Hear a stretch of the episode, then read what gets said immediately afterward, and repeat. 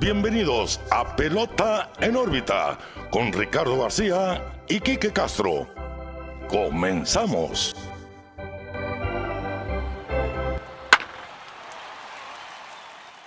Hola, ¿qué tal amigos? Bienvenidos a una nueva edición. Estamos de regreso en Pelota en órbita después de una semana de ausencia. Estamos como todos los lunes otra vez con ustedes.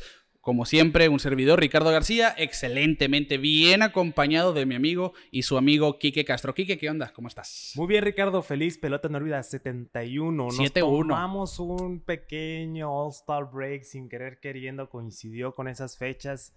Las situaciones fuera de nuestro control. No pudimos grabar la semana pasada, pero aquí estamos para darles eh, una semana más de pelota en órbita. Eh, y pues feliz ya 71, vamos a darle. Pero antes de empezar, quisiera invitar a nuestros amigos, como todas las semanas, que nos sigan en nuestras redes sociales. eh, Facebook, Twitter, Instagram y YouTube como Pelota en órbita, donde podrán encontrar pues contenido semanal. Ya tenemos los jueves de memes que ya salimos en ESPN. Salimos en ESPN. La verdad, eh, hoy domingo salimos en ESPN. Estoy orgulloso de eso. Un memazo, ¿eh? Un memazo. Un memazo. Fue un memazo. Si no lo han visto, véanlo. Ahí está en nuestras redes sociales. Eh, y pues también que nos visiten en YouTube, ¿no? Nos regalen su suscripción. Aquí andamos para que nos vean, para que nos vean platicar. Hoy tocó gorrita de Boston. eh, porque la verdad, el juego de hoy, lo vamos a comentar más tarde, estuvo Sí. tremendo. El de, el de hoy domingo. Y pues traigo la camisetita de nues- nuestro, podcast hermano La Nación. Ahí un regalito que nos hicieron. Ricardo no trae la suya, pero igual, muchísimas gracias, agradece. Entonces, pelota en órbita en todos lados. Así que ya lo escucharon, en todas partes nos encuentran como Pelota en órbita, contenido todos los días en redes sociales. No duden en interactuar con nosotros, que realmente nada nos hace más felices que leerlos versus likes, que nos compartan. Todo eso nos sirve, nos ayuda mucho. Bueno, empezamos con el episodio entonces, Quique. Como la es. semana pasada no tuvimos, vamos a empezar breve con la cuestión del All-Star Break. Así muy por encimita, porque ya, ya pasó. Pero sí hay que comentarlo. Realmente a mí me gustó mucho este break, sobre todo porque no hubo el año pasado en Los Ángeles. Sí. Colorado sí supo dar una buena fiesta a pesar de ser improvisada.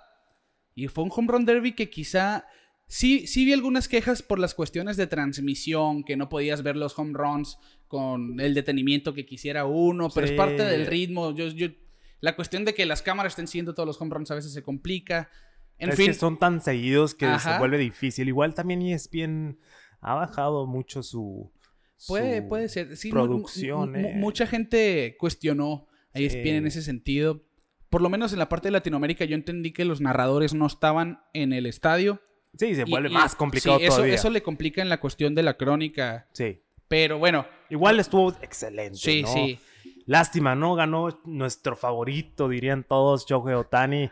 Eh, le fue, pues le fue bien, pero pues le pusieron a la fiera se le can- Juan Soto se le cansó el caballo, la- es la verdad. O sea, sí, e- en parte sí. Yo no me imaginé ver a Juan Soto con esa actuación, te soy sincero. Traía toda la actitud. Sí, y sobre todo se fueron a dos desempates cuando, cuando van a la parte de tres swings. Sí. Que los tres swings fueron cuadrangular. Dije, wow, viene con ganas. Viene con todo. y claro. Otani empezó como con 10 swings seguidos sin pegar cuadrangular. Sí. Su, incluso le estaba diciendo a su lanzador, eh, tírame adentro, tírame adentro. Y le seguían tirando afuera. Y ya fue casi el final de esa primera ronda que se enrachó y empató a 22. Y luego se fueron al minuto extra y luego a los swings. En fin, esa ronda fue digna de recordarse por años. ¿eh? Claro, Porque fue- claro, es de esas legendarias. Y Pete Alonso, ni se diga, empezó con todo.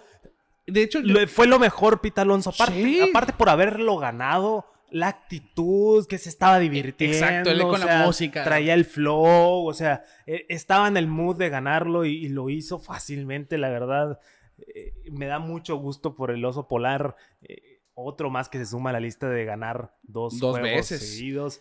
Dice que tal vez vaya por el tercero, quién sabe. De hecho, le, le preguntaron en, en cuanto terminó el Home Run Derby, te veremos el año que entra, como queriéndolo comprometer desde ya. Y él dijo, Sí. hey, no sé. Dijo, Sí, no lo sé. sí, no, no, no, no, no comamos ansias, ¿no? Pero sin duda puso un espectáculo Pete Alonso. En cuanto tuvo ese primer round monstruoso, dijimos Salvador Pérez no tiene nada que hacer aquí. Terminó conectando 28 home runs, dio muy buen, Muy bueno. muy buena participación. Me sorprendió, me sorprendió. A mí ¿no? también. Porque yo no, yo no veía a Salvador Pérez. Sí, es de esos jugadores que hemos platicado que están teniendo resurgimiento. eh, que la verdad no es tan veterano Salvador Pérez. No, no, ¿eh? no. tiene 32 años, o sea, todavía le queda años. Está todavía carrera. en su pick. Sí, todavía puede ir más alto, entonces da gusto verlo en, en ese nivel. Si lo poníamos un poquito de duda, hubiéramos preferido ver a Bladito o, Sí, claro. o otros jugadores, pero bueno, al final de cuentas fue un show eh, y pasó lo que quería que pasara, Ricardo. Shohei Otani batió en el Home Run Derby, batió en el Sí. lineup y, tiró. el juego. Y, y eso es lo que nos preguntamos mucho aquí. eh, ¿cómo, ¿Cómo usarán la cuestión de Otani? Alinearlo y que tire también sin quemarlo. Bueno, no se complicó MLB. Como, como quedó como pitcher y como bateador, haz de cuenta que eran dos jugadores diferentes y Sí. cuando salió de la loma seguía bateando. Y hicieron una regla especial, ¿no? Sí. Para, para, para Es un- darnos el show. es un juego de exhibición. Exactamente, al final de cuentas todos ganamos aquí. Sí, y no, no, no pegó hit. Tuvo una entrada en limpio, pero bueno, participó haciendo las dos cosas. co- Haciendo historia. haciendo historia simplemente. Y bueno. Bla- MVP. Sí, el, el MVP más joven en la historia de Juegos de Estrellas. Tremendo palo que pegó. En serio que le dio duro, Eso Bladito. queríamos ver en Colorado. No vimos tantos tan duros, pero igual el de Bladito, el de Bladito Sí, me quedo. Zunino le dio de línea. eh, eh, Él sí. Sí. le pegó fuerte. Pero sí, Bladito arriba de 469 Sí, sí, pies, si no me equivoco. El home run de Mamut, como dirían por ahí. Sí, como diría nuestro amigo Lanzagorta. Sí, sí, sí. Saludos. En fin, fue un home run derby, fue un juego de estrellas bastante exitoso. Repito, después de no haber tenido una fiesta de verano como el 2020, se gozó el triple, a Y mi mira. parecer. Criticamos mucho los uniformes. Sí. No se veían tan mal puestos. Qué, qué- qué bueno que rescataste ese punto. La verdad. Porque no me gustaba el uniforme, pero nuestro amigo Luis Luzanilla de La Nación precisamente hizo un comentario muy acertado. Sí. Que la NFL y la NBA y otras ligas para los juegos de estrellas usan el de, el de la liga que están representando. El Sí. béisbol no, siempre por tradición. A mí sí me gustaba, la, me gusta la tradición sí, de que cada equipo traiga su uniforme en el home run derby de la liga. Eso es a lo que estábamos acostumbrados. Pero sí me hace mucho sentido. Bueno, pues estás representando la liga americana. Pero bueno, En el home- la tómate la foto con, con la de tu equipo. La molestia no fue tanto el uniforme, Eh, de el, el uso, sino el modelo. el modelo. Yo Estoy creo que se pudo haber hecho un mejor Sí, trabajo. eh, ya eh, lo platicamos muchas en veces. eso sí estoy de acuerdo, pero co- concuerdo contigo. No se veía tan Ajá, no se veía muy feo en se, ve- papel. se veía feo en, en las... en- es que no estaba bonito, pero no estaba feo. Ajá, ajá. Al final de cuentas, así lo Y sí podemos lucía, poner. Me, me gustó la, el pantalón azul con el jersey azul, o sea, Es que eso fue como que el contraste. el ¿no? contraste, que, que se notaba que era un uniforme de juego estrellas, el uniforme todo azul y el todo blanco. Bueno, vamos, bien. vamos a ver cómo es el, el año Se que puede mejorar. Sí. Estuvo bien, pero se puede mejorar. Es que pueden hacer los uniformes de ligas, pero lo que íbamos la otra el, el episodio que hablamos de eso, que se parezcan a la sede. Claro, Y pero es que también. Porque los que usaron en el juego de Futuras Estrellas estaban muy bonitos. Sí, porque ese parece que sí lo hicieron Ajá. con tiempo. Pero yo creo que pues tenían el stock ya de, de- Sí. del juego de estrellas desde Sí. antes. Entonces yo creo que eso fue lo que afectó. Eran los colores de Atlanta, no nos hagamos tontos, nomás cambiaron la gorra. Bueno, ahí está entonces el, en síntesis, En síntesis, sí, el All-Star Break. todos ya lo platicamos, ya lo vimos. Entonces, a lo que sigue. Entonces, Kike, esta semana tuvimos un poquito de, de polémica, tuvimos un poquito De lo que nos de gusta. historia, sí, tuvimos de todo, tuvimos de todo. Es uno de esos episodios que se van a ir con un buen sabor de, de boca porque tienen historia, tienen datos, tienen polémica y nos encanta eso. Y vamos a empezar con lo que nos hizo llegar a ESPN, con lo que nos hizo llegar al meme de la semana de, de la transmisión de hoy domingo.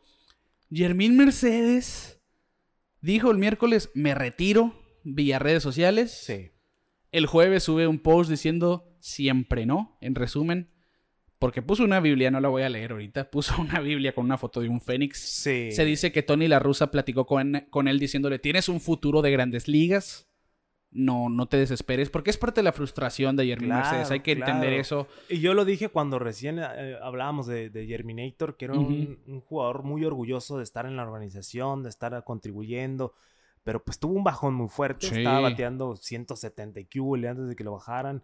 eh, había motivos, pero pues también no es cuestión de rendirse, ¿no? Al final de cuentas, por algo llegó a hacer lo que hizo, o sea, sacudió la liga, la verdad, en, en un periodo Es de tiempo el- es su, su primer juego de la temporada de 5-5. Sí, Cuatro pues, el talento ahí está, el talento ahí está. Tal vez falta un poquito más de preparación, tal vez sea algo mental para tomar un tipo de decisiones, tal vez haya algo adentro de él que no lo está dejando progresar. Hay Sí. muchas cosas, pues. A mí, a mí no me gustó, no sé si viste las declaraciones de Ozzy Guillén, de No. el ex manager de los White Sox.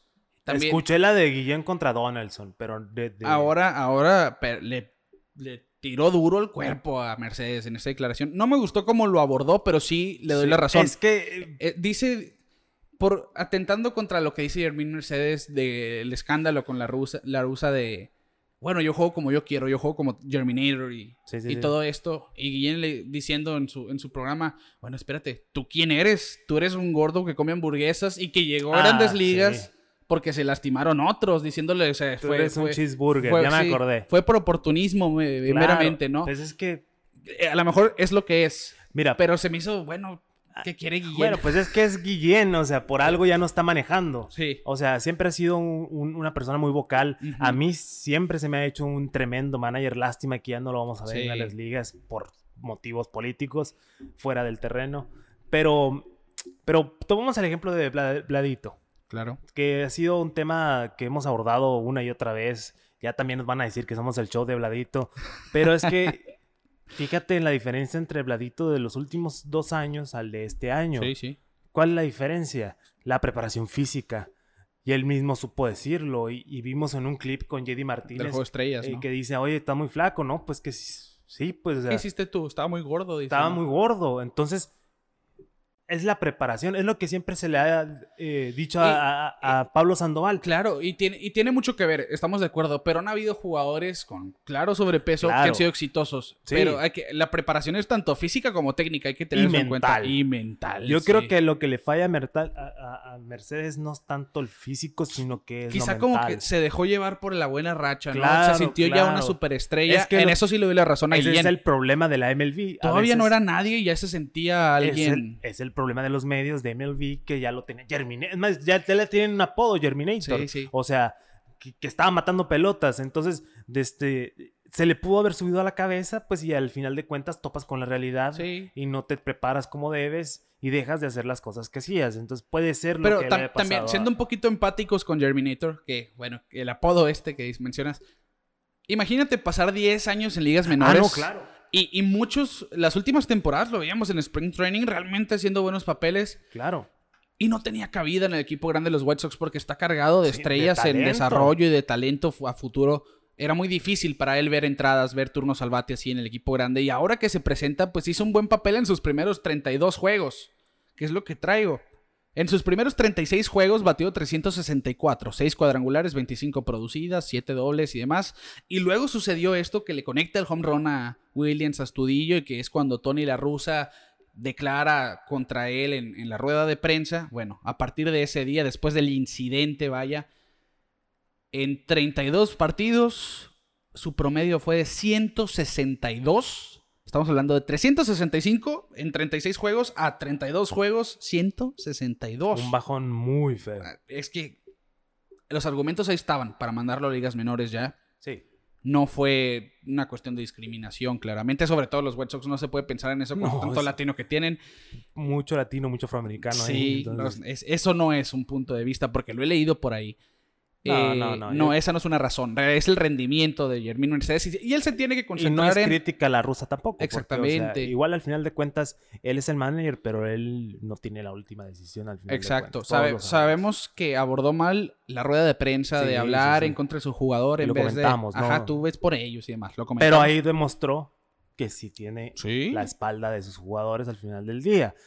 O sea, pero pues este es el choque de la nueva y la vieja escuela del Claro. béisbol. Entonces, hay que comprender qué bueno que no se retiró. De ahí vino el meme, quien no lo ha visto, no se lo voy a platicar, véanlo en nuestras redes sociales. O Chansey ya lo vio por ESPN y no se dio cuenta. bien crecido, bien crecido. No, es que fue, fue un tema que, que sí hizo, sí hizo revuelo. Porque sí, sí, duró un día en el retiro. Duró un día Un retirado. día re- Porque sí, yo sí me, me puse triste de decir, oye, ¿cómo, cómo alguien de estar arriba de un día para otro ya se fue? ¿Me explico? O sea, no se murió, pues, pero, o sea, tomar la decisión, sabes que ya me voy del béisbol, ya me retiro, ya me voy, bla, bla, bla. Lo mismo pasó con, con, con Germán, ¿fue? Domingo Germán, sí. Con los Yankees, que Sí, también un día sí. dijo, ya me voy, y de repente dijo, ah, no, no es cierto, dice mi mamá que siempre no. Sí, y, y- y hoy lo vimos casi lanzando un juego sin hit, ¿no? Y ahorita, ahorita platicamos. Sí, más, más tarde lo vemos. Bueno, sin duda fue algo que llamó la atención de nosotros y de casi todos. Pero vamos a cambiar la página con este tema. Vamos a dejar al Germinator en paz por ahora. Esperemos verlo pronto en Grandes Ligas de regreso. sí, él tiene sí tarea que hacer. Él tiene mucha tarea que hacer. Va a demostrar. Yo digo que sí va a demostrar. Esperemos que sí. Ya vuelven. Eh, Eloy Jiménez se supone que para mañana lunes, hoy, que Mm, nos No escuchan. descartemos que lo cambien, ¿eh? No, no, no se puede descartar, tienes razón. O sea, A- algún valor debe tener. porque ya se está calentando la estufa. Sí, más tarde también lo vamos a comentar un poquito. Y vamos a lo que sigue. También un, gema- un tema que generó controversia, el cambio de nombre de los indios de Cleveland, que comentamos nosotros en la temporada pasada cuando se hizo Sí. oficial que los indios ya no iban a ser los indios. Se rumoraba los Spiders, se rumoraban los Blues, los Rockers por cuestiones de, de la ciudad. Sí. Dicen, bueno, los Spiders no pegó. Rockers se parecía mucho a Rockies, no va. Blues tampoco. Bueno, por ahí nos quedamos, ¿qué va a ser? Y hacen oficial que en Cleveland a partir del 2022 se van a llamar los Guardians, los guardianes de A mí Cleveland. sí me gusta. A mí también. O sea, Mucha crítica, ¿no? No lo vi tan feo, es un logo nuevo. eh, es que lo platicaba yo con alguien eh, eh, que decía, no, pues es que los indios, o sea, es una, es una franquicia, vaya, histórica. Sí. Pero pues sí, nosotros lo vemos de nuestro lado, pero pues también hay gente que se ofende con el, con el Wahoo. Pero el primer paso fue cuando quitaron al, Sí, al sí. Chief eh, Wahoo. sí, sí, sí. Que la verdad me quedé con las ganas de comprarme esa gorra porque sí la quería. Y, y es que estamos de acuerdo con eso en que, mira, Los es- tiempos cambian. exacto, y siento yo que están en su derecho, queramos o no, nos guste o no. Así como la NFL, los, Los, Redskins, que todavía no tienen mote, no tienen Ajá, nombre todavía. Son el equipo de Washington. Ajá, el Washington Football Team. Eh, los nativos americanos dijeron, bueno, están monetizando con nuestros nombres, no queremos un- que lo hagan. En, un dibujo ofensivo eh, a nuestra cultura. O sea, sí lo entiendo. Nos a- guste o no. nos guste pero o se no. entiende la razón, ¿no? O sea, a mí sí me gusta el cambio, la verdad. Eh, Guardians aire fresco. Chance y ayuda a, a que esa franquicia que ha tenido tantos problemas en los últimos años, pues le dé un nuevo aire. Los uniformes se ven igualitos. Eh, eh, eso, eso fue algo que le molestó a la gente de Cleveland precisamente. Bueno, no cambiaron la tipografía y es que los, yo entiendo que los indios, bueno, es que técnicamente somos el mismo equipo con un nombre nuevo. Sí, o sea, igual se ahorran mucha rotulación en el- porque pues, Sí. ¿cómo vas a cambiar de color tan rápido, no? Que los Diamondbacks Sí. lo, han- lo han hecho como seis veces Sí. en los últimos años. Lo han hecho muy seguido. Pero al final de cuentas, buena decisión. Me gusta el logo ese de la pelota con alitas. Con la G. Ajá, me gusta. o Y de hecho yo traigo un poquito de historia porque mucha gente dijo, bueno, ¿qué son los guardianes? ¿Por Exacto. qué? Y salió un promocional de Cleveland en que realmente dejaba para la gente que no somos de la ciudad un poco incierto, no definido el por qué, porque en el video diciendo como que la gente de Cleveland siempre ve entre ellos, se cuidan entre sí, pero no, esa no es la razón. Les están inspirando en el Hope Memorial Bridge, antes conocido como el Lorraine Carnegie Bridge, que es un puente ubicado en la ciudad de Cleveland, que tiene un largo de 1788 metros y cruza el río Cuyahoga en Ohio, este río ubicado en las cercanías del Progressive Field. Bueno, ¿qué tiene que ver este puente que conecta las dos ciudades, los dos lados de Cleveland, cerca del Progressive Field? ¿Qué tiene que ver? Es que está decorado. Tiene un, un tipo de decoración similar a la del Empire, Empire State de Nueva York. Ok. Pero la decoración consta de cuatro piedras que están esculpidas en un total de ocho guardianes que traen en sus manos vehículos. Estos vehículos son simbólicos del progreso de la transportación en. Estados Unidos y tal. Es un... Es un, en- Es un simbolismo del- Sí. del- de, de la creación del puente. pues. Exactamente, de cómo evolucionó el transporte y demás. Ok. Y a estas piedras gigantes les llaman los guardianes, porque sí son, son, tienen... Están protegiendo. Sí, parecen personas, se creía, había gente que decía es que parecen nativos americanos, no, ellos son los que traen el casco con las alitas del que se inspiraron para el logo que dices de la, de la pelota sí, con sí, la sí. G y las alas, y se cree que están inspirados en Hermes de la mitología Sí, de hecho fue lo primero que pensé. Sí, de, de- ahí cuando- sale. Yo, yo pensé al principio, bueno, tiene que ver con nativos americanos, pero sin decir Nativo americano. Ajá, exactamente. Tiene, tiene que ver por ahí, pero no. Sí, es pues por es- estos. Los guardianes del tráfico es el nombre de estas ocho. De estos ocho De guardianes de, estas, de estos monumentos del puente. Están muy cerca del Progressive Field. Prometo dejarles ahí en redes sociales. Vi unas fotos muy bonitas donde Sí. se ven estos guardianes de piedra y se ve al fondo las, las, las luces del estadio.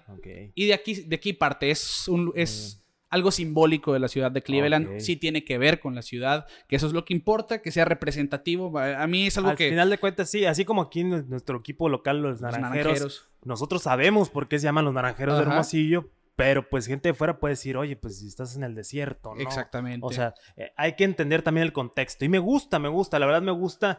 Me hubiera gustado más que fueran los Spiders, porque no sé por qué se me hacía que se escuchaba muy bueno los Cleveland Spiders, pero pues al final de cuentas no se fueron por la historia, fueron por Sí. algo nuevo y se entiende. Y la verdad sí es algo que representa a tu ciudad. Y, y- y un poquito de las dos cosas. Se fueron por algo histórico de la ciudad. Sí, sí, sí, pero sin regresarse. Ajá, O sea, exactamente. algo sin nuevo. repetir algo. Sin que repetir algo que ya existía, exactamente. Sí, y a mí sí me gustó. Te- Sí, concuerdo contigo. Me- obviamente me hubiera gustado más que se quedaran como Indians. una gorra más para, una Ah, gorra más para la colección. Una- esa, esa de la G con la pelotita a mí me gusta. Sí. La que sí, la, la C que sacaron se parece mucho a una que habían usado por ahí de los 70, si no me equivoco. Pero bueno, volviendo a lo mismo, subieron después los mock-ups de cómo se verían los uniformes en los jugadores. Igualitos. Se ve igual, se cuenta que no cambiaron el uniforme. y- y ahí la gente les comenta, me dio mucha risa, porque sale José Ramírez portando el uniforme de, de los Guardians y esa gente libre al final de la temporada. Es como diciendo, sí, como si José Ramírez se fuera a quedar, no, ¿no? no se va a quedar, va, no creo. va- va a ir por billetes, muy seguramente. Si es que no lo cambian, que no creo. Pero bueno, ahí está un poquito de, de historia, el detrás del por qué se llaman ahora los guardianes de hay que Cleveland. aceptar el cambio, ¿no? No hay que aferrarnos a las ideas viejas. no- nos guste o nos guste, es lo que es. así Sí, que acostúmbrense, sí, está bien. acostúmbrense. Está bien. Vamos con lo que sigue entonces, Quique. Decías, ya se está calentando la estufa de los cambios, ya tuvimos los primeros movimientos de impacto. Fuertes. Y sin duda los Rays hasta ahorita han sido protagonistas, Quique. Sí. Sí, están peleando el primer lugar del este. Ahorita en el rundown del- de, las divisiones, pues lo platicaremos un poquito más a fondo, pero se acaban de reforzar con un bat Sí. que con la edad se ha vuelto mejor. Estamos hablando obviamente de Nelson Sí. Cruz, que ahora ya se ha vuelto un journeyman, que se ha ido de equipo en equipo, pero igual en todos ha sido productivo. Ya los Twins como que dijeron, ahí estuvo, obvio, por obvias razones, tanta No están que le compitiendo. tenían. Vamos a ver qué, qué más cambios hay, pero tienen piezas fuertes Sí, por ahí. Suena berrillos. De este, y los Rays, pues, buscando ofensiva, ¿no? Al final de cuentas. Sí, y es que ningún equipo tenía tantos problemas contra lanzadores zurdos como los Rays de Tampa Bay. Lideran las grandes ligas en ponches contra pitchers siniestros con 376 ponches. ¿Y cómo arreglas eso? Pues te traes a alguien que batea de 362 contra pitchers zurdos este año y 300 de por vida en su carrera. Y que batea tremendo en Fenway Sí. Park. Y, en los Yankee estadios Stadium. del este en general, ¿no? Es un bateador designado de 41 años, como dices, Quique. Se llama Nelson Cruz y sin duda llega a ser una potencia en el line-up de los Tampa Bay Rays, que de hecho ya conectó dos cuadrangulares en sus primeros tres juegos. No tardó en hacer una buena impresión. Sabemos que tiene el expertise, la experiencia para ser un jugador de impacto. Lo vimos en la postemporada pasada, cómo fue de lo único rescatable de los playoffs de los Twins. Ha tenido experiencia en Serie Mundial. Sí, O eh, sea, tiene, tiene mucho aunque- camino recorrido. aunque por su culpa no hayan ganado El elevado aquel. No se me olvida. Sí, y, por, y es por eso que ahora es bateador Sí, designado. designado. Pero, pero al César lo que es del César es un bateador de mucho claro, poder claro. y que con los años ha madurado como bateador, porque Sí, no sí, solamente es de poder, ya batea de promedio también. Y de hecho estaba viendo una estadística, no la noté, mala mía, pero si no me equivoco es que tiene 220 cuadrangulares o un poquito más desde que cumplió tre- 35 años. Y solamente está detrás de Barry Bonds y no me acuerdo. No, ojalá más. y que esté limpio, ¿eh? Porque también ya se le ha suspendido Ya- por, ya, por- ya, por dopaje una vez, sí. Pero ya- Vamos a disfrutarlo. Vamos a- No quiero mal pensar ahorita. piensa mal y acertarás, dicen por ahí, pero, pero ha salido limpio, no, o sea, no ha dado a dopaje nuevamente y esperemos que así siga. En Liga Menor Derecho, Calvin Foucher viajó junto a Cruz a los Rays y en cambio, por los prospectos derechos, Joe Ryan, que en este momento de hecho está participando en los Juegos Olímpicos con Estados Unidos, y Drew Strootman, lanzadores derechos de rectas de poder que van a Minnesota. Así que es un cambio que entendemos, los Rays quieren, están peleando por ese primer lugar en el este, pero a mí me hizo mucho ruido lo que hicieron un día después. Adquieren a Nelson Cruz y después cambian a Rich Hill. Sí. Sorprende. Ahí yo. No, no. ¿Estás buscando mejorar o. eh, Perdieron sí. a Glasnow? Y ahí te dicen, no son ni compradores ni vendedores. Son los Rays. Son los Rays. La verdad, tratar de entender a los Rays cómo juegan. Yo creo que desde Joe Maddon han jugado un béisbol extraño. Tienen una nómina baja. Y están en, estuvieron en la Serie Mundial con un equipo que la verdad no, di- no puedes decir, uy, ¿no? Con un buen cuerpo de picheo, pero al final de cuentas no era el trabucón que vimos el año Sí, pasado. sí. Igual ganaron los Dodgers, pero les dieron mucha pelea. Eh, dejaron a los Yankees atrás. Bueno, muchas cosas. Al final de cuentas, está raro el, el- el movimiento. Rich Hill, la verdad, va a ser un buen apoyo para la rotación de los Mets. Eh, no ha llegado Thor. Estaban esperando No ha llegado. Carrasco tampoco. No ha llegado Carrasco. Se lastimaron también Lucchesi, Yamamoto, Sapuki, que son quienes han estado en la rotación. Se van a perder toda la temporada. Sí. De Grom está en la lista de lesionados por cuestiones del antebrazo. Necesitaban apoyo en su rotación y los Rays se lo dieron, que eso es lo que impacta. Y un la- la un zurdo de 41 años que, que... es- que solo va a mantener a flote a los Mets. Sí, Su división no está dando el ancho. Los Nationals ya se, ya se declararon vendedores por la temporada, ya dicen ya no, llegamos a playoff. Vamos a ver si cambian a Scherzer. Lo más probable. Se rumora por ahí que cierto equipo del oeste lo quiere. Ciertos equipos. Ciertos, vamos a ver, se va a poner buena la estufa. eh, los cambios fuertes se vienen. Pero sí, vamos a ver cómo juega su, su baraja Tampa con su picheo, porque sí, Sí, a mí es- me- la pelea no está fácil, ¿eh? No, es que lo- los Red Sox están, se están imponiendo ahí. Sí. Han sido una sorpresa, pero que ya dices, ya se consolidaron ahí como los meros meros del, este de la Liga. Americana. A cómo juegan los Rays, que últimamente hemos visto cómo producen pitchers jóvenes en los últimos años, a mí me- esa es la impresión que me da. Cambian a este veterano de 41 años, que tuvo un excelente mayo, de hecho fue portada de un episodio nuestro, Sí. que tuvo como 0.79 de efectividad, si mal no recuerdo.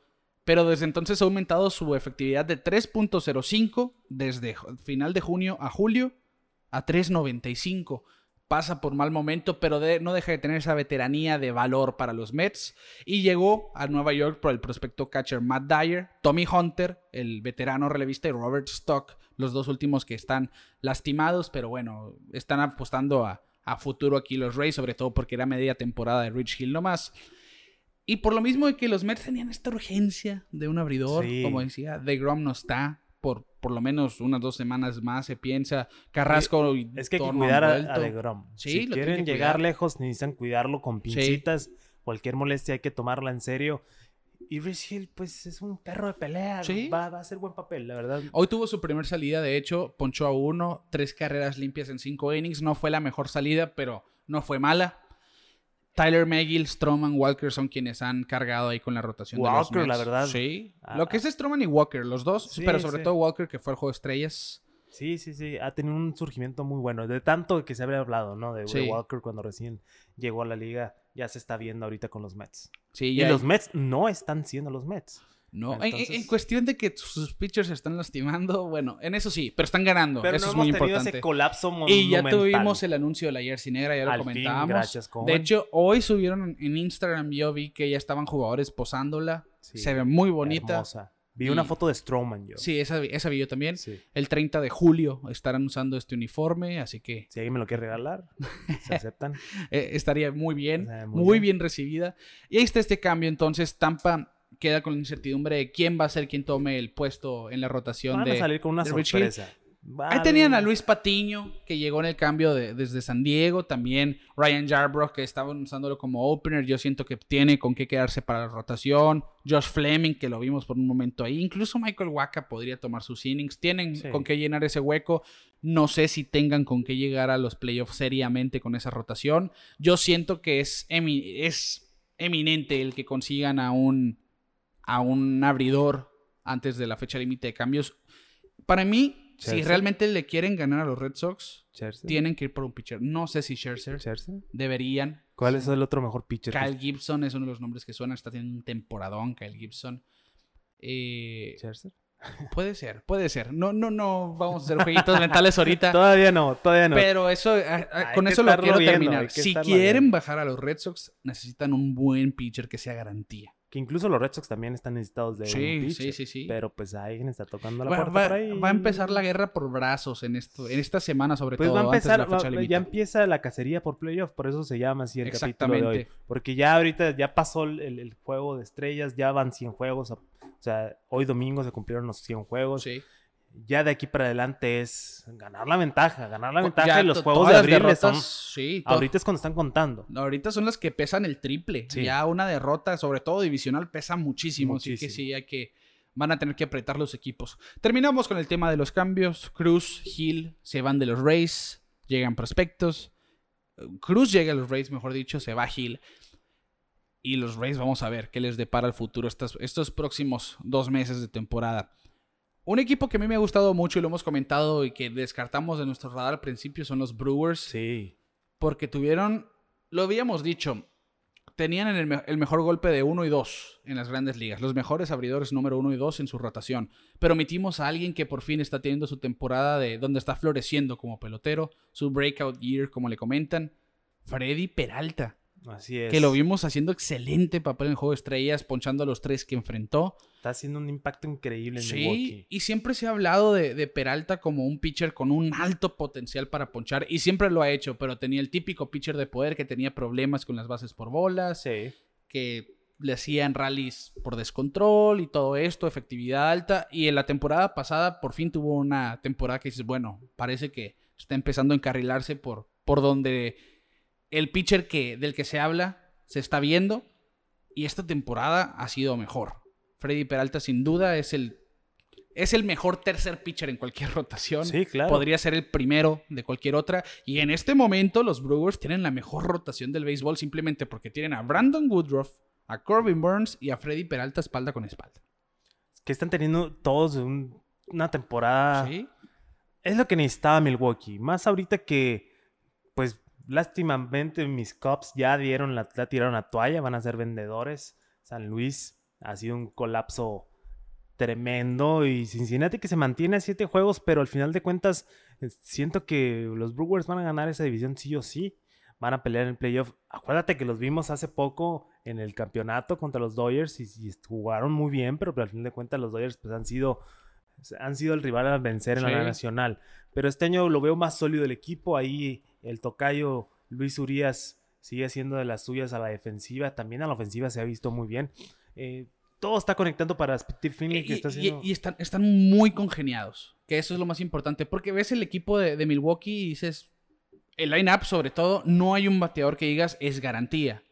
Willie Adames desde que llegó es el mejor jugador de Milwaukee, pero realmente Sí, el line-up es- funciona porque es un buen equipo, ellos son un equipo, sí. así tal cual. Y es lo que es lo que la química es, Exacto. lo que da, lo que da, Se es cuando divierten. hace que el béisbol te dé, ¿no? Sí, los sí. juegos y, y es lo que estamos viendo ahí en Milwaukee. Que de hecho hoy jugaron lo que podría ser una serie mundial de caballos negros, Milwaukee contra White Sox, Sí. abrió Link contra Woodruff precisamente. sí, sí. Y- Pues ni tan negro White Sox. No, no, porque- pero u- unos pensábamos al principio de temporada en los Yankees, ¿recuerdas? Sí, sí, sí, sí. Y lo- que ha sido toda la sí. historia. Sí, ha sido una historia de esta temporada realmente. Pero bueno, nos estamos diciendo un poquito. Los Brewers, Milwaukee se convirtió el primer equipo en ponchar a mil oponentes en menos de sus primeros 100 partidos jugados en la historia de la Liga Nacional. Mil bateadores ponchados en menos de 100 juegos. Es Yo creo que el señor Burns ha tenido mucho que ver en Sí, eso. ¿no? el Porque- señor. Y eso que ha tenido dos salidas menos que los líderes, por Sí, ejemplo. sí, sí, y, aquí, y aquí traigo un poquito de eso, porque hoy abrió Woodruff precisamente y ponchó a nueve, si no me equivoco. Y empató en ponches con Corbin Burns en el tercer puesto de la MLB. Los tres abridores que comentábamos, tanto Burns como Woodruff y Peralta, son top 8 en la Liga Nacional y top 11 en la MLB. Bueno, ya top 10 con la cuestión de Brandon Woodruff. Es más, aquí voy a actualizar porque traigo los datos antes del juego. Aquí te digo. Son 146 ponches de Woodruff empatando a su compañero. Y ya son top 9. Sí, son top 9 en la Liga Nacional y top 11 en la MLB. 146 ponches Burns y, Brandon Woodruff solamente atrás de Garrett Cole y Zach Wheeler. Y Freddy Peralta con 140. Y aparte en efectividad, Woodruff estaba, empezó el juego de hoy como el líder en, en efectividad, pero bajó hasta el tercer puesto, 2.14. Corbin Burns está en segundo de la MLB. Y después Freddy Peralta en sexto. 2.29 de efectividad Peralta. 2.14 Woodruff y 2.12 Corbin Burns. Es una tercia de reyes esta. Sí, Los tres podrían ser el as de cualquier otro sí. equipo. La verdad es lo que al final de cuentas los va a llevar a los playoffs y, y ojalá lleguen lejos porque han estado ausentes los Brewers. Han estado en la pelea, Sí, sí. pero pues al final de cuentas el, el picheo siempre fue la duda, ¿no? Que no tenían buenos abridores. Y porque usan mucho los openers. Sí, mucho opener, Harder ahí más o menos estuvo tamaleando, pero ahorita los vemos muy sólidos. Y, y espero y no sea nomás efecto de la división, ¿no? Que, que, que en verdad sean contendientes que, que Sí, lleguen, sí. que den pelea. A mí, a mí me parece que sí es así, porque tienen. Es un staff de picheo en general demasiado sólido. Woodruff, Burns, Peralta te dan mínimo 6 innings cada uno, hasta 7, 8. Y luego ves a Adrian Hauser con una efectividad de 3.88. Brett Anderson, 4.26. Y Eric Lawyer, 3.52. Ellos han hecho muy buen trabajo como cuarto y quinto en la rotación. Que tu peor abridor tenga efectividad de 4.26 es mucho decir. Claro, Están haciendo las cosas bien. muy bien. Y lo más probable es que los veamos llegar lejos. Yo siento que ya se van a quedar con el centro de la Liga Nacional. Es que la Liga Nacional, excepto por el oeste, bueno, si quieres ahorita lo platicamos Sí. en, el, en el rundown, pero siento que nomás el oeste es el que no, no se va a definir hasta el final. Puede ser, puede ser, porque sí, yo siento que los Mets nadie los baja tampoco. Pero bueno, sí, lo dejamos para un ratito más. Le vamos a dar la página al tema de los Brewers, este monstruo de tres cabezas de Brandon Woodruff, Corbin, el señor Burns y Freddy Peralta. Y vamos a hablar de El Niño, porque nos ha dado, fíjate, esta temporada hemos hablado de él, pero no le hemos dado mucha atención porque han habido otros monstruos como Tani, como Vladimir Guerrero Jr., que simplemente acaparan los reflectores. Pero está haciendo historia Fernando Tatís. Desde que se lastimó Ronald Acuña Jr., uno pensaría, bueno, ya no tiene competencia para el jugador más valioso de la Liga Nacional. Quizá Jacob de Grom, pero ese viaje a la lista de lastimados de 10 días la pone en duda. sí, la pone muy, pero muy difícil para él, sobre todo siendo pitcher. Y Fernando Tatís, pues no está cesando, no está parando su ritmo. Ya está teniendo una temporada de 30 cuadrangulares y 20 robos. Tiene 22 años solamente y está haciendo esto. Es el más rápido en la historia en llegar a 50 cuadrangulares y 50 robos en su carrera en solamente 223 juegos, como en 30 menos que Ronald Acuña que había establecido esta marca. Y simplemente no deja de dar de qué hablar. Pues mira, nos cayó la boca por decirlo bonito, eh, a billetazos. Eh, mm, sin palabras, la verdad, eh, es que la, la- la entrega que tiene Fernando Tatís en el juego es, es lo que atrae, la pasión. Por ejemplo, vamos a retroceder tantito en el episodio, en el All-Star Game. Uno de los grandes errores de la transmisión es ponerle micrófonos a los bateadores. Porque no deja. mm, No dejaron que se concentraran, no dejan que se concentren. No sé si te fijaste que a Tatís le hacían preguntas y él nunca contestó. La verdad, o sea, contestaba muy leve. O igual, este. Él quería pegar home run. Él quería estar en el juego y dar show, pues, y los comentaristas no lo dejaron. Y la verdad, a mí en lo personal no me gustó. No me gustó que lo. O sea, me gusta lo del micro, pero en el campo, ¿no? Los Ajá. fielders tienen más tiempo de platicar. de yo, yo sí soy indiferente. Sí entiendo tu idea, pero Porque- siento que sí. En el turno a lo mejor no te pelo a ti que estás en cabina hablándome. Pero ya si me envaseo, si Sí, no, lo comentas un poquito. sí.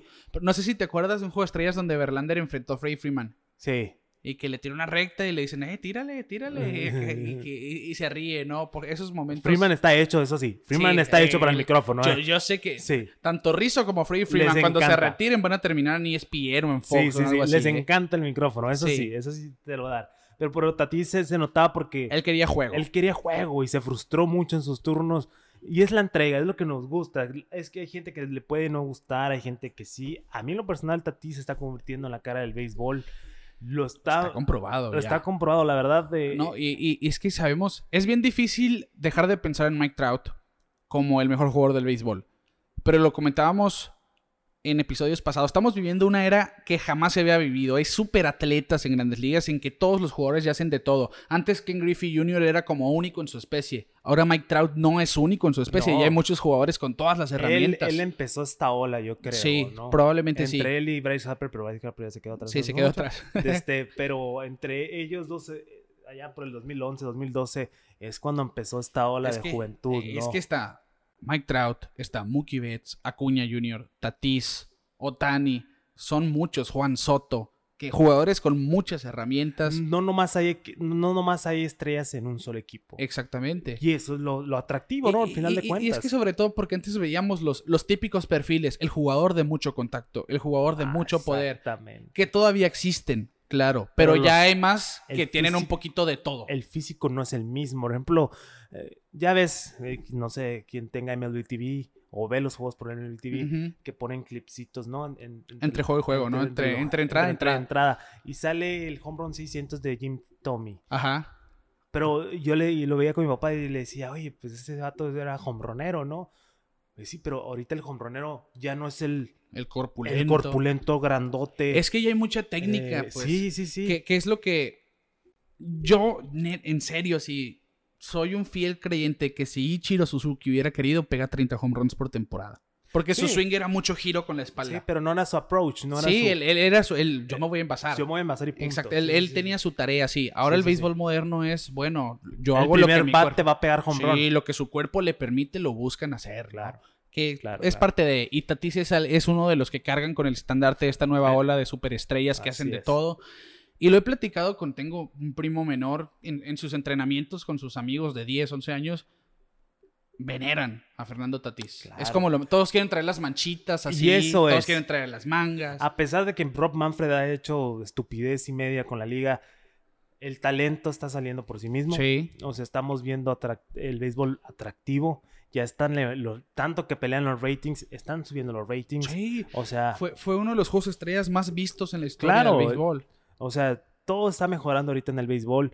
Se están atacando las problemáticas, sí, pues, o sea, ha habido cosas que, que, Que no van. que no van.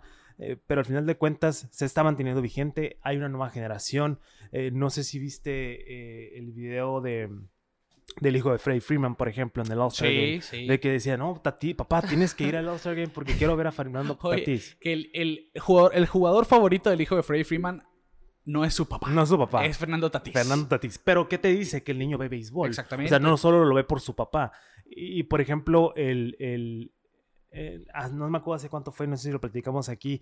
La niña que veía a ver a Joey Boto y, Ah, y sí, que sí, lo sí. botaron del juego. Ajá. Y era una niña chiquita. Y, esa, y le, dieron, le regaló una pelota y al siguiente juego la vio. O sea, ya creaste a un aficionado de por vida. Que puede atraer gente. y puede atraer a otros ¿no? aficionados. Al final de cuentas, el béisbol está en muy, muy buenas manos ahora. Sí.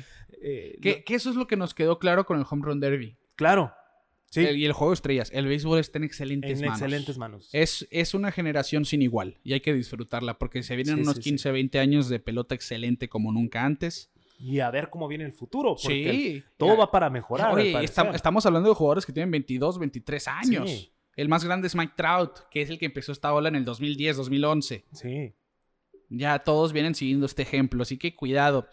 Y, para terminar el punto de Fernando Tatis, que el, domi- el dominicano conectó el home run 30 de su temporada en su juego número 82. Esto lo convirtió en el más rápido en una temporada, teniendo 22 años o menos en llegar a 30 home runs y 20 robos de base. Y además es el cuarto jugador con una temporada de 30 cuadrangulares mínimo y 20 robos de base mínimo, siendo un padre de San Diego. Se une a Steve Finley, que lo hizo en el juego número 160 de su temporada del 96. Se une a Will Myers, que lo hizo en el juego número 155 de su temporada de 2017. A Ryan Klesko, que lo hizo en su juego número 145 en su temporada del 2001. Y Tatis lo hizo en su juego 82. Tranquilamente. 40-40. ¿Qué piensas tú? Jalo. Se hace. Se hace. Sí. Tiene el talento, está motivado. San Diego no está en la posición que quisiéramos que estuviera, pero No han dejado jugar bien. no han dejado de jugar bien. En, este, en esta temporada de cambios vamos a ver algo fuerte en San Diego, te lo aseguro.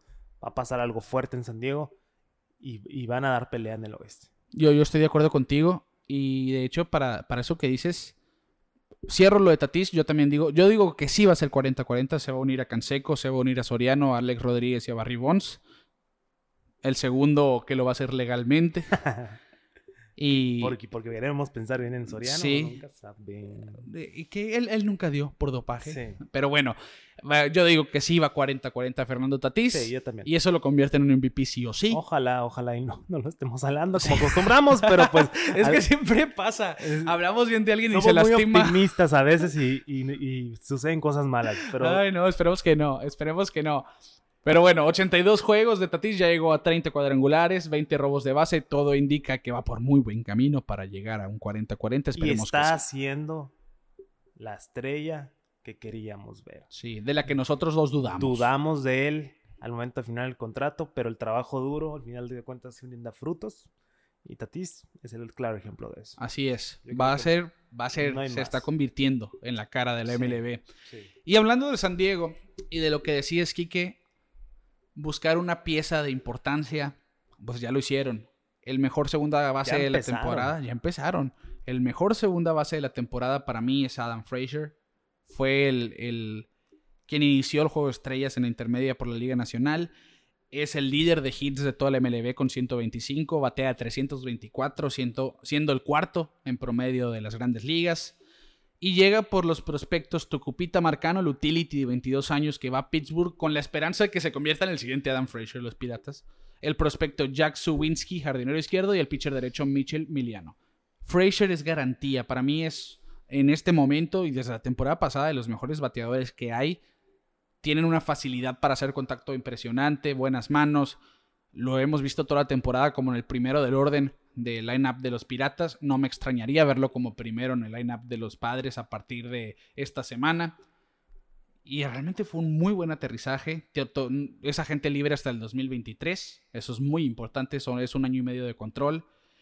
Y sobre todo porque le da mucha versatilidad a San Diego. Le da una profundidad muy buena. E, ese infield, bueno, es que tú dices a quién vas a quitar. Hosmer juega primera, se alterna con, con Cronenworth a veces, que juega la segunda habitualmente. Tatis es del, el del shortstop sí sí, y al igual Machado en la antesala. Los jardines, pues sí, Grisham, Profar, Myers varían un poco. Yo creo que lo vamos a ver más en los jardines. Sí, de hecho, lo que, lo que se dice es que Frazier va a ser un super utility, es lo que se dijo en la rueda de prensa, es la, es la idea de la llegada de este jugador va a tener tiempo de juego a diario en la posición que sea, aparentemente. Pero me encantó, me encantó este, esta transacción por parte de Claro. Claro, es lo que te digo. Se vienen cosas fuertes en San Diego.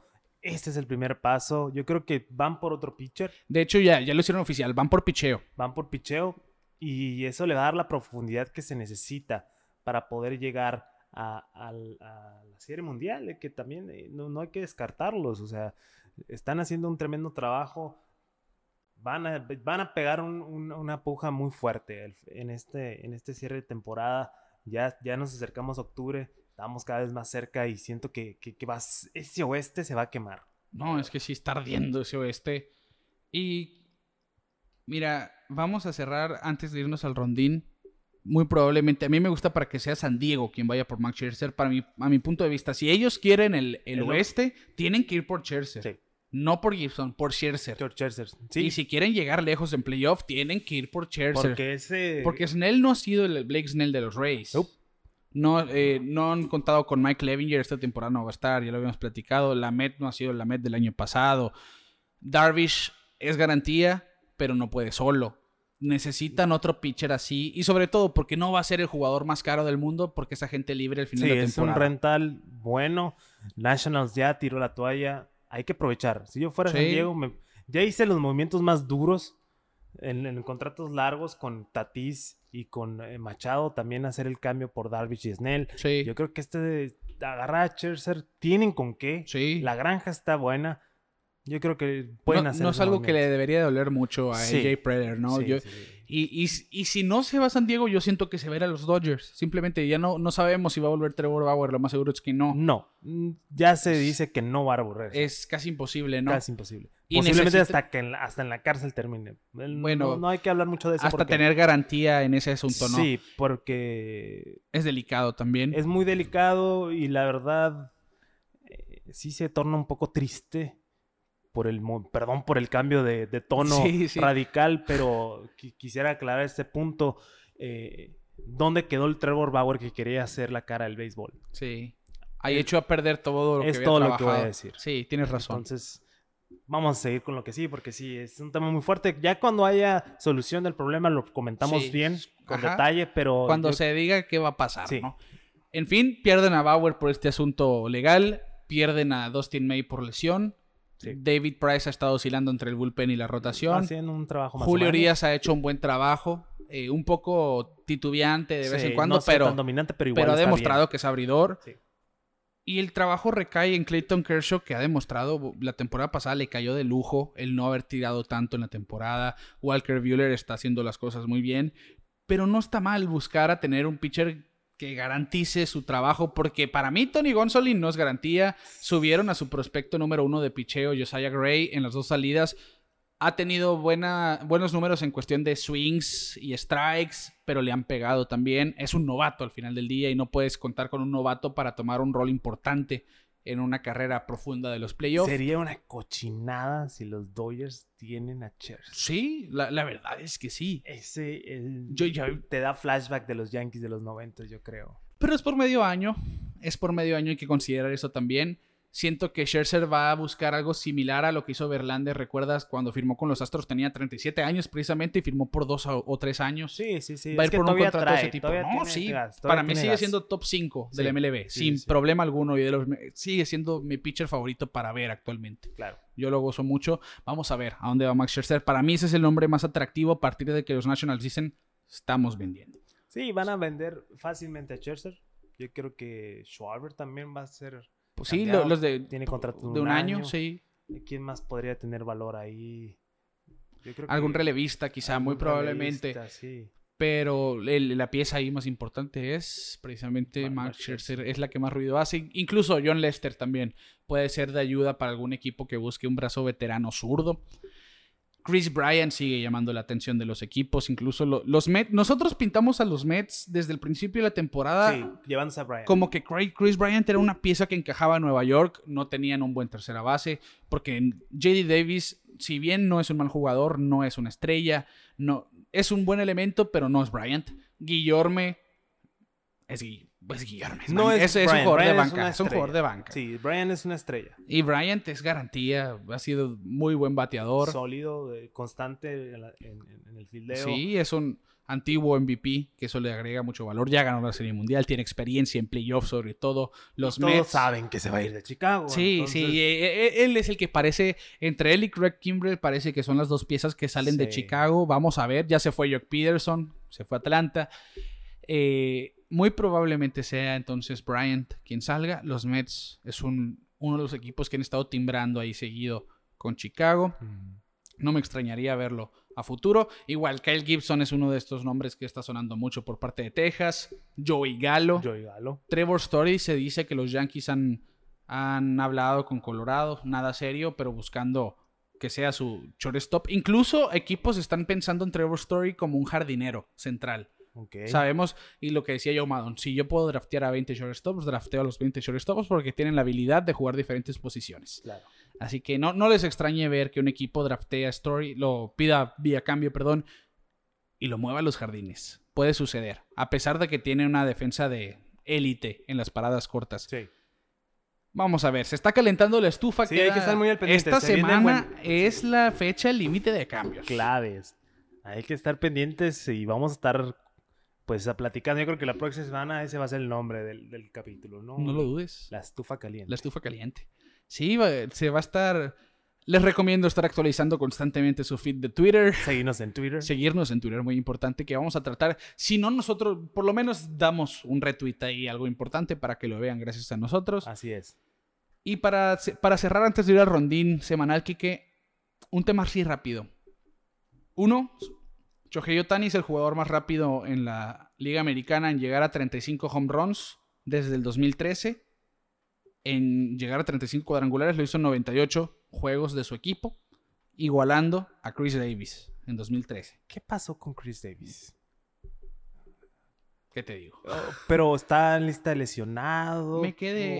ya- Mira, ya no recuerdo. Está en ligas menores. Pero aquí lo lo voy a buscar. liberaron. ¿Qué pasó con Chris Davis? Según Porque no Mancini ahora ya es el primera base. de- No, y de- de- de- no, no tiene nada que estar haciendo Chris Davis en grandes ligas después de las últimas temporadas. Esa es una Sí. realidad. Desde las últimas tres temporadas, 168, 179 y 115 de promedio respectivamente.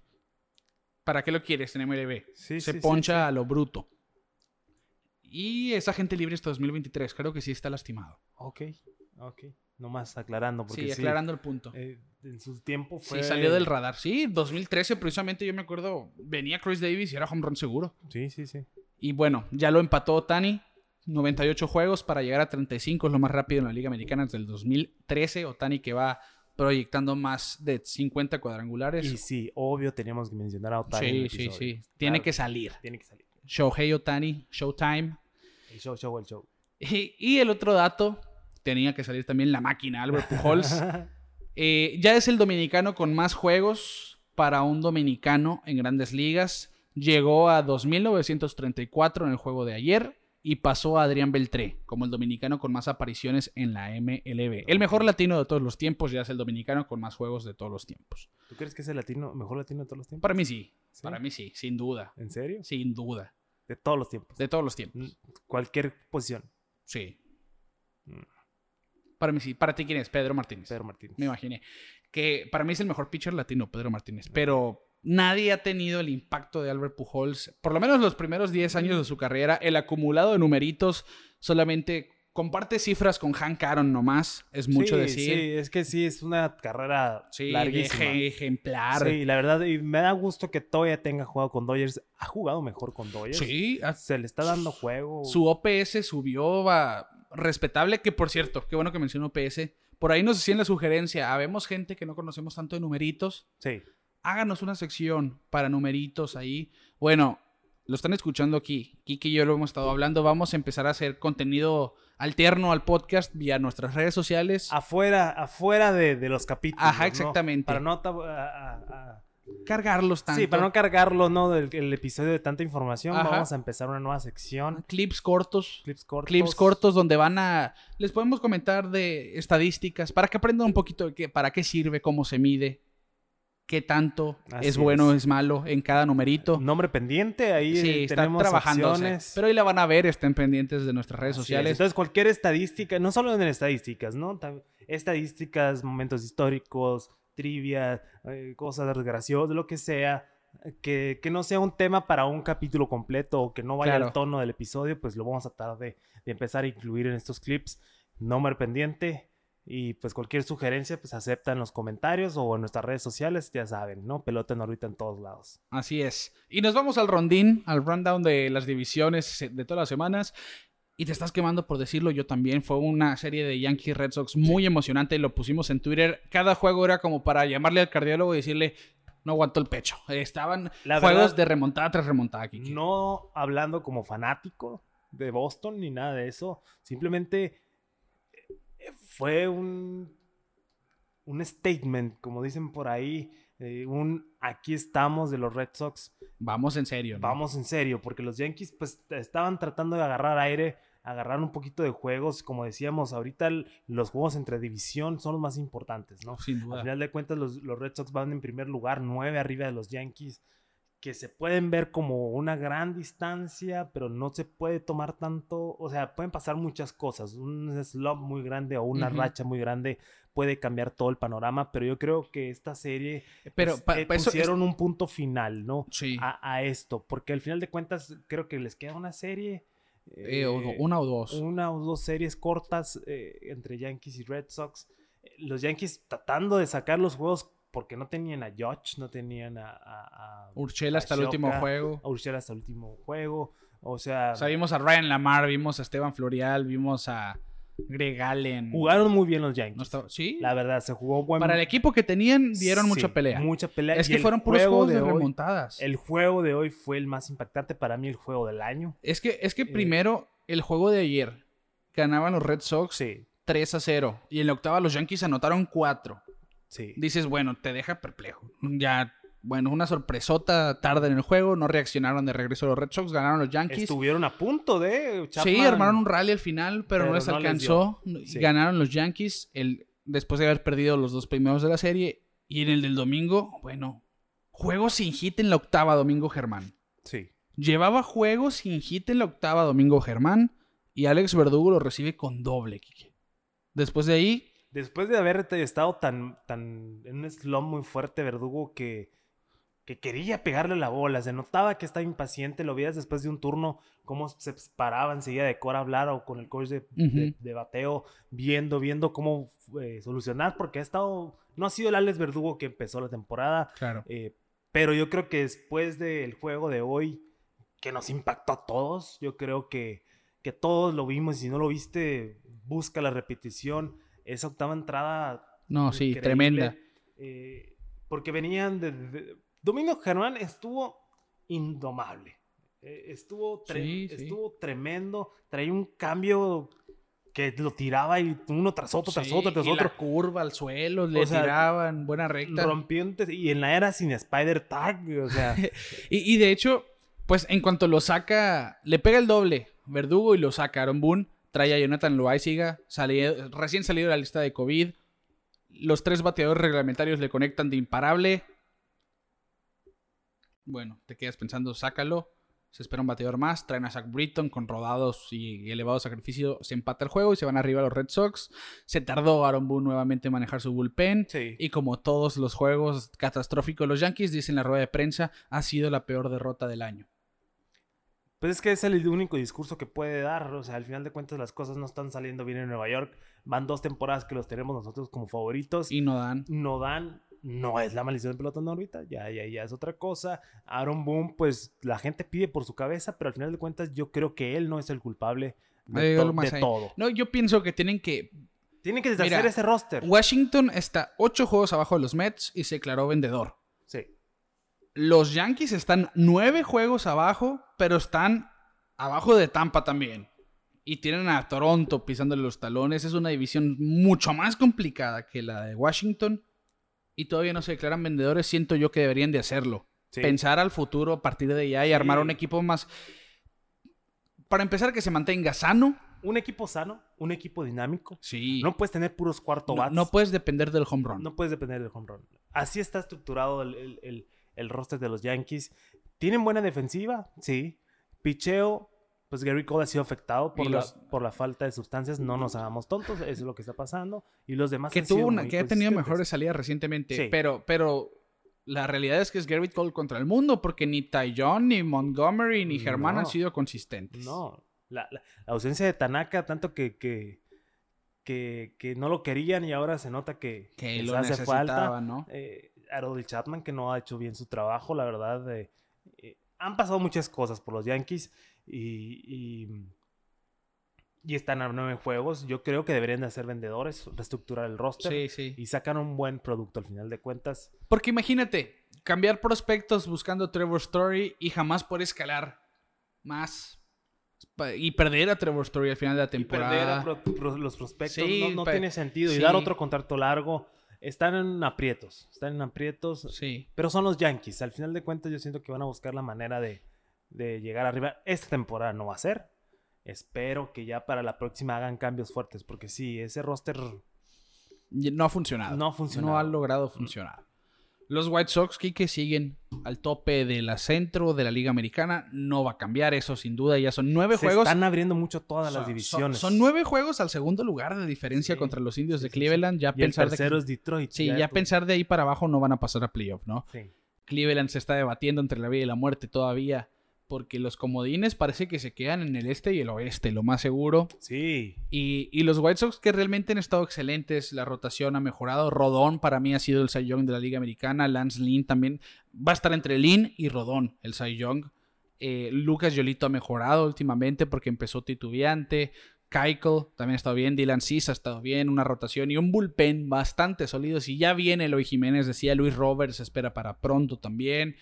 Vamos a ver a los Sox del año pasado. más las cosas Sí, ahí es un equipo muy fuerte. Ese es, para mí es el favorito de la Liga Americana. Sí. Sin problemas. Sí, sí, sí. Está muy contundente ese, ese roster. Sí. eh, está muy bien complementado y la verdad al final de cuentas eh, está manejado por todo en la rusa. Nos guste o no, Sí. es un impacto también. Él sabe cómo manejar. Él sabe cómo manejar. Los Astros, Kike, están empatados con los Red Sox, el mejor récord de la Liga Americana. ¿Quién lo diría? Pero para mí está el novato del año, Luis García. Sí. Hablábamos del Bombi, Adolis García, pero bueno, ha bajado un poquito su ritmo. Luis García sigue siendo un pitcher muy sólido. Framber Valdez ha estado muy bien. Hemos visto a Greinke también con mucha calidad. Urquidy cuando sano lo ha hecho muy bien. El bullpen ha sido bueno. El line-up es la mejor ofensiva de la Liga Americana. Siguen teniendo el mejor diferencial de carreras de todo el béisbol. Más 144. Es el de la Liga Americana. Ya lo supera Dodgers más 146. Pero bueno, un diferencial muy favorecedor para ellos. 61 victorias en la Liga Americana. Los Atléticos de Oakland a 5 y medio. Y Seattle, que está interesado en Whit Merrifield, ya diciendo, nosotros vamos a playoff, quizá como comodín, pero están buscando la postemporada. Es un equipo Vamos que tiene ver. sequía de playoff. Sí, vamos a ver. Los Angels ya no dieron. Siento que los Angels ya no van a dar. Sí, yo la veo muy eh, difícil. Ya la veo muy difícil. todavía no los elimino, pero está muy difícil. Les ha pesado la ausencia de Mike Trout, porque aún así, Shohei Ohtani está haciendo historia, está poniendo marcas y le están dando muchas bases por bola intencionales por lo mismo, porque como no está Trout, lo pueden pasar. Sí. Así, así sí, es esto. Hace falta Trout, entonces. Pero sí, siento que ya no, no, no alcanzan a Houston y No, Oakland. son 11 juegos. Yo creo que, como dices, eh, o en el este o en el oeste van a quedar los comodines este año. Vamos a ver qué pasa en la. Liga Americana. Y nos vamos a la nacional rapidito, Kike, para terminar el episodio. Los Mets se mantienen en primer lugar, cuatro juegos, ya los mencionamos ahorita, todo les ha salido bien a los Mets. Pete Alonso, desde el Home Run Derby, se quedó en modo derby, Sí. que ya tiene como siete cuadrangulares desde la segunda mitad, si no me equivoco. Dos juegos de dos cuadrangulares. Decían, Pete Alonso no batea en City Field. Bueno, casi todos los cuadrangulares han sido en Sí, City City Field. Field. Se encendió, pero bravo el oso polar. Los Phillies ahí van, todavía ya están jugando de 500. Atlanta, yo esa división ya la veo así. No, no Sí, veo, no, creo que cambie. ahí. No. Milwaukee a seis juegos y medio de ventaja sobre Cincinnati, 8 sobre San Luis, 9 sobre los Cubs que ya son vendedores jugando bajo de 500. Milwaukee, pues ya los dijimos, yo los veo imparables. Sí. Con esa rotación, ese staff de picheo, un lineup que se ha congeniado bien, los veo llegando a postemporada como los ganadores de la división central. Y el oeste que... Ahí va a estar la pelea al final, ¿no? Eh, Sí. Este año... Es que ve, ve a los padres, lo que hablábamos, están en tercer lugar, pero tienen 58 ganados, que es más que los Mets y es lo mismo que Milwaukee. Sí. Ahí están los dos comodines.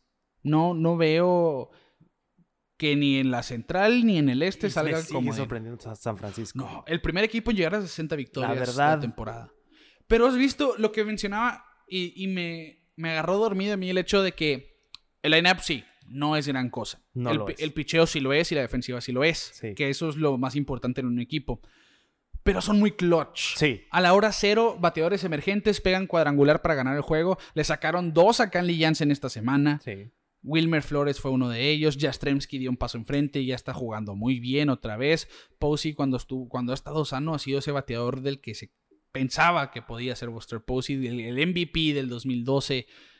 Es un equipo que divierte sobre todo porque quizá yo no conocía tanto. O sea, sabía quién era Steven, Du- Steven Dugar, por ejemplo, y ha sido los mejores del me, equipo me tomé San el tiempo de, de ver un juego completo de San Francisco y vi el line-up y dije, y Son yo nomás dinámicos. conocía a Jamstremski por Sí. el nombre, ¿no? Pero al final de cuentas eh, es un equipo muy bueno y... y Que eso se necesita, ¿no? Sorprendente. Los Dodgers pues también eh, ha- han estado un poco... Es, es que mira, es, es como el contraste de el equipo de mucho dinero que funciona y el Sí. equipo de muchos hombres que funciona. Sí. Porque no son hombres en San Francisco, son Sí, hombres. Sí, al final de cuentas eh, es béisbol y el dinero no, no te asegura que vas a ganar juegos. Pregúntele a Tampa Bay. Vamos a ver qué hacen los Dodgers, porque también quieren ser bicampeones, tienen todo para hacerlo, pero siento esa flamita un poquito apagada.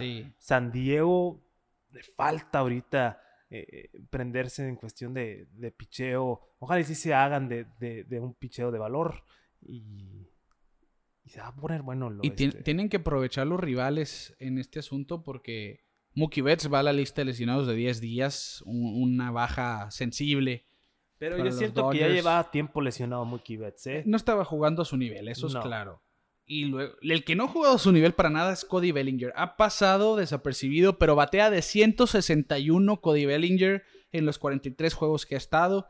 Cuatro cuadrangulares solamente, 20 producidas, se ha punchado 46 veces en 149 juegos, un OPS de 556. Ha jugado mal Cody Bellinger. Sí. Su tiempo de juego ha sido desperdicio, esa es una realidad. Tanto McKinstry como, si tú quieres, eh, Edwin Ríos, que no ha estado con el equipo grande que le hizo bien el año pasado, podrían verse beneficiados por esos turnos al bat. No sé, solamente lo estoy diciendo al aire. No siento que vayan a banquear pronto a Cody Bellinger porque en No. cualquier momento puede hacer boom. Sí, no puedes hacerle eso. Pero le está yendo mal y se está notando. Y Sí. como dices, como que esa flama todavía no está bien prendida, no parece un equipo. Algo, algo pasa y pues ya no está Trevor Bauer, ya no quieren a Trevor Bauer al parecer. Eh, están en un predicamento hicieron el movimiento correcto los Dodgers en su momento de, de- de adquirir a Trevor Bauer, pues no íbamos a saber qué iba a pasar. Sí. Vamos a ver si se avientan la cochina de agarrar a Scherzer. Eso sí sería. Sería un, Sí, es, es un garantizar. campeonato. Sí, yo, yo, yo sí lo veía. De hecho, lo decíamos al principio de la temporada con San Diego. Imagínate, Darvish, Snell, Scherzer, Lamed juntos en la rotación. Bueno, ahora lo- Estamos en ese escenario. Sí, puede pasar. sí, sí. Yo siento que se va al oeste, sí o sí, o a San Diego o a Los Ángeles. Sí. Se esperan sorpresas, obviamente. No. Pero son los dos equipos que suenan más. Chris Sale, ya por Boston, que necesita ayuda también en la rotación. Hoy lanzó su tercer juego de rehabilitación, ponchó a 9 en 3.2 entradas, ha estado muy bien, rectas de 97, 98 millas. Parece que ese flaco está muy sano Sí. y es algo que le va a caer como anillo al dedo a los Medias Rojas. Que no es coincidencia aquí que, que esté tirando los mismos días que tiraba Garrett Richards en la rotación. De hecho, las dos primeras salidas de rehabilitación de Sale coincidieron con los días de Garrett Richards. Pues de Richards es, el, es la pieza. que ha estado in- inestable, sí, ¿no? Muy inestable, ¿no? Incluso él solo dijo que, que, que le afectó el, el uso de sustancias. Él solo lo admitió que usaba sustancias. Entonces, vamos a ver. Ojalá llegue bien Chris Sale para que peguen ese último jalón los Red. Sox. y Y, y aclarando con sustancias, eh, las de foráneas, Sí, ¿no? sí, para, sí, para Spider Tag. Ajá, Sí. Spider Tag o todo eso. de, para los pitchers. Bueno, pues ahí está el rondín, Kike. La verdad que una semana muy buena. Muy buena. Nos dio un poquito de todo, un episodio un poco más largo de lo habitual. Estamos compensando la ausencia de la semana pasada. Ojalá y lo disfruten. Y vamos a cerrar con los saludos, Kike, a gente que, que estuvo pendiente. Les agradecemos de todo corazón que nos manden mensajitos, que preguntaran por el episodio. Nos hace sentir muy bien que realmente nos escuchan y sabemos que nos escuchan lunes a lunes. Suscríbanse en todos lados, YouTube, en redes sociales, Facebook, Twitter, Instagram, en las plataformas de audio digital, Spotify sobre todo, Apple Podcast. Y bueno, por favor, pelota en órbita, compártanlo con quien usted guste, que sabe que le pueda gustar este programa Así es. que lo hacemos de todo corazón, con mucho gusto, un hobby que nos encanta llevarle semana con semana. Y bueno, saludamos a Valentín Medina, que ha estado pendiente de redes sociales, interactúa muy seguido con nosotros, a Marcos Aldívar hasta Ciudad Allende, eh, Ciudad Allende, Coahuila, que también estuvo pendiente de por qué no hubo episodio. Alberto Gutiérrez nos comentó, hey, ¿dónde está el 71? Bueno, aquí está el 71, te mandamos un gran saludo, Alberto. Y Alex Fierros, que nos dice, él es un claro fanático de los Yankees y nos decía por un tuit ahí de, bueno, esta derrota sí pesó para los Yankees, realmente se notó que es de esas que duelen y nos pone, para que pese menos, saquen episodio mañana, por favor. Nos pone, bueno, tus deseos son órdenes, Alex, aquí está el episodio, saludos a todos los que interactúan con nosotros y a los que no, pero nos escuchan todos los lunes, también les mandamos un abrazo hasta donde quiera que nos estén escuchando.